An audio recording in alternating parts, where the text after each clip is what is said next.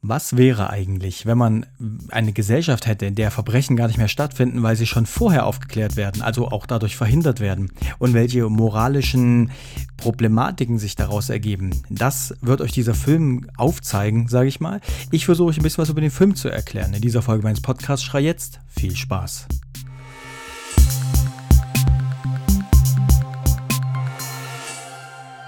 Und damit herzlich willkommen zu einer neuen Folge meines Podcasts. Heute geht es um den Film Minority Report aus dem Jahre 2002. Und ich glaube, der Film ist so ziemlich jedem bekannt, weil er doch sehr erfolgreich war, weil er auch sehr gut war. Ich meine, der Director ist Steven Spielberg. Das sollte schon ein Garant dafür sein, dass es eigentlich ein sehr guter Film ist oder ein sehr guter Film werden kann. Wobei mir nicht alle Filme von ihm wirklich richtig gut gefallen. Ähm, um was geht's in dem Film? Wie der Name schon sagt, Minority Report. Also eigentlich geht es darum, ähm, also wenn man einen Report hat, es gibt ja einen Major, einen Minor ähm, und ein Minority Report ist im Prinzip das, was letztlich weniger wichtig ist, was so Prio 2 und hinten wegfällt.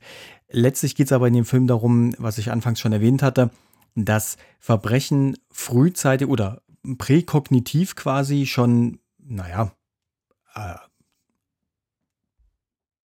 erfasst werden, sage ich jetzt mal so, und ähm, von mh, hm, bestimmten Wesen, das sind eigentlich schon Menschen, aber die haben halt eine bestimmte Fähigkeit. Die können quasi Verbrechen voraussehen. Sie sehen halt, ah, okay, da wird demnächst ein Verbrechen stattfinden, in, keine Ahnung, einer Stunde zum Beispiel.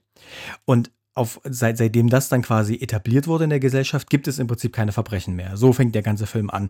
Das heißt, man hat hier Präkognitive, die, es sind drei Stück übrigens, eine Frau und zwei Männer, die diese Verbrechen voraussehen können. Und dann hat man das natürlich ähm, etabliert in der Polizei und einen coolen Apparat dazu gebaut. Und Tom Cruise kann diesen Apparat bedienen. Das ist übrigens unser Hauptdarsteller als Chief John Enderton.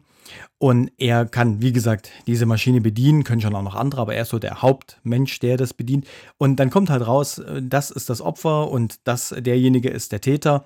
Und dann kann man dem Ganzen schon äh, quasi Herr werden der ganzen Lage, bevor das erst passiert. Ich meine, es ist ja eigentlich ein, ein, cooler Gedanke, wenn man halt eine Gesellschaft hat, in der Verbrechen nicht danach aufgeklärt werden, sondern quasi vorher schon. Aber das bringt halt, wie gesagt, auch ein moralisches Dilemma mit sich, weil rein technisch gesehen hat man ja als Täter das Verbrechen noch nicht begangen. Man hat vielleicht nur drüber nachgedacht. Ähm, die Maschine oder die Präkognitiven legen los und man wird verhaftet. Ja.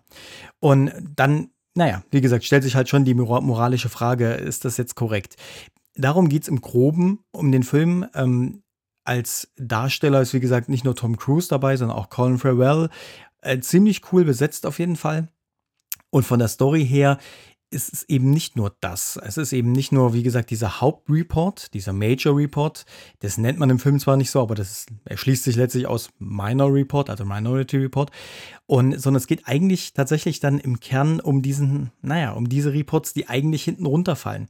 Das bekommt man aber als Zuschauer dann erst später mitgeteilt, sage ich mal. Aber ich glaube, ich spoiler nicht zu viel, weil hm, das bekommt man relativ früh halt mitgeteilt, dass es ja auch immer noch so kleinere Reports gibt, die, ähm, man, man sagt dazu dann Echos, die eigentlich weggeworfen werden, wo man einfach sagt, das sind Echos des Verbrechens und die werden halt einfach weggefiltert. Und naja, Tom Cruise ist wie gesagt der, der Polizist, der die Verbrecher fängt, aber er gerät dann so nach und nach auf die andere Seite und lernt das Ganze von der anderen Seite kennen und merkt vielleicht oder bekommt am eigenen Leib zu spüren, wie die Schwachstellen des ganzen Systems auch sind. Zu Tom Cruise und Colin Farrell gesellt sich noch Samantha Morton. Sie ist die Agatha und sie ist die weibliche Präkognitive, weil sie spielt hier eine Schlüsselrolle, weil es geht um ihre Echos, die sie im Prinzip sieht. Und als, ich sag mal ein bisschen Sidekick könnte man sagen, Max von Südow, der Direktor, spielt Lamar Borges und er ist der Direktor von diesem ganzen Programm, von diesem Minority Report Programm, von diesem präkognitiven Programm aber er spielt auch noch eine kleine andere Rolle, was man als Zuschauer dann erst später erfährt. Also an sich ziemlich cool besetzt, wie ich finde.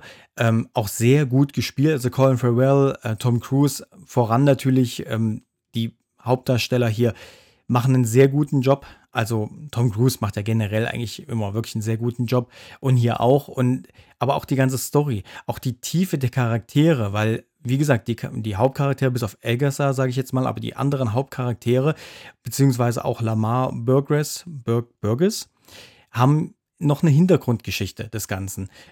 Speziell Tom Cruise hat eine sehr gute Hintergrundgeschichte. Sprich, man hat hier durchaus auch dreidimensionale Charaktere, die in einer sehr guten Story eingesetzt sind.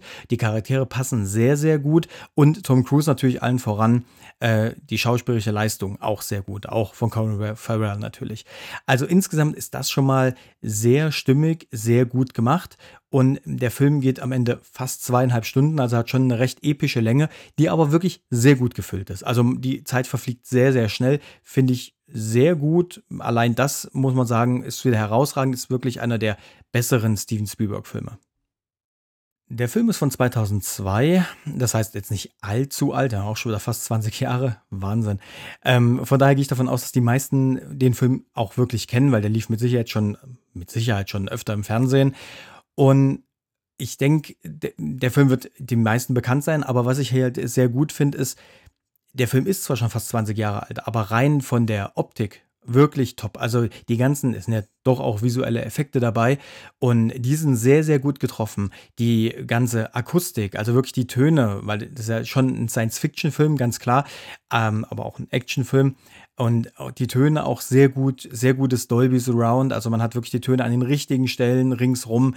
Das ist alles sehr gut gelungen. Die ganze Optik, beziehungsweise die musikalische, machen wir erstmal die musikalische Untermalung, die ist ähm, auch sehr gut. Also ist wirklich, wirklich auf den Punkt, sehr schön im Hintergrund und trotzdem präsent. Also da gibt es überhaupt nichts zu sagen. Und die Optik an sich, also die Farbwahl oder wie der Film halt optisch wirklich wirkt auf den Zuschauer, ist an den richtigen Stellen auf den Punkt getroffen, muss man wirklich sagen, weil es ist ein Science-Fiction-Film, das heißt, an, den, an manchen Stellen braucht man auch so eine Art, naja, etwas modernes, steriles mit eher knalligen Farben, gerade so dieses Blau, was dann so irgendwie rauskommt oder so, wo man halt sagt, okay, das ist halt einfach ein Science-Fiction-Film, das spielt quasi in der Zukunft und da braucht man einfach diese Stilelemente. Auf der anderen Seite hat man aber auch sehr dunkle Szenen oder sehr fast schon nicht, nicht erschreckende Szenen, aber Szenen oder Farben, die einen ein bisschen in eine düstere Stimmung bringen. Das wiederum funktioniert auch sehr gut. Also diese zwei Seiten sind hier sehr gut abgebildet, je nachdem, auf welcher Seite man gerade als Zuschauer steht, beziehungsweise welche Seite man gerade als Zuschauer mit dem Hauptcharakter erlebt. Und das ist ziemlich cool, das ist sehr gut umgesetzt, das passt einfach auch alles top. Da ich hier auch tatsächlich nicht zu viel verraten möchte, ähm, gehe ich, komme ich gleich zum Fazit, weil mm, der Film, man, man kann hier sehr viel, sehr, sehr schnell sehr viel spoilern und das, das will ich einfach nicht.